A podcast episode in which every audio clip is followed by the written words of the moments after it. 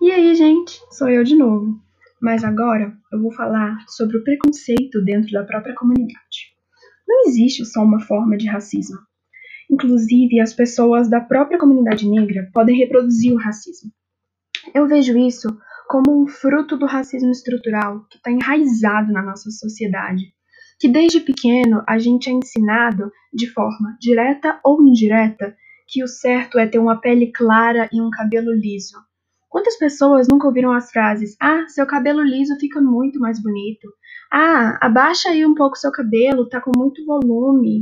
E assim a gente aprende a não ver beleza em corpos negros, fazendo muitas pessoas não verem beleza em seus próprios corpos e no de outros que também não sejam como o padrão europeu que ainda existe.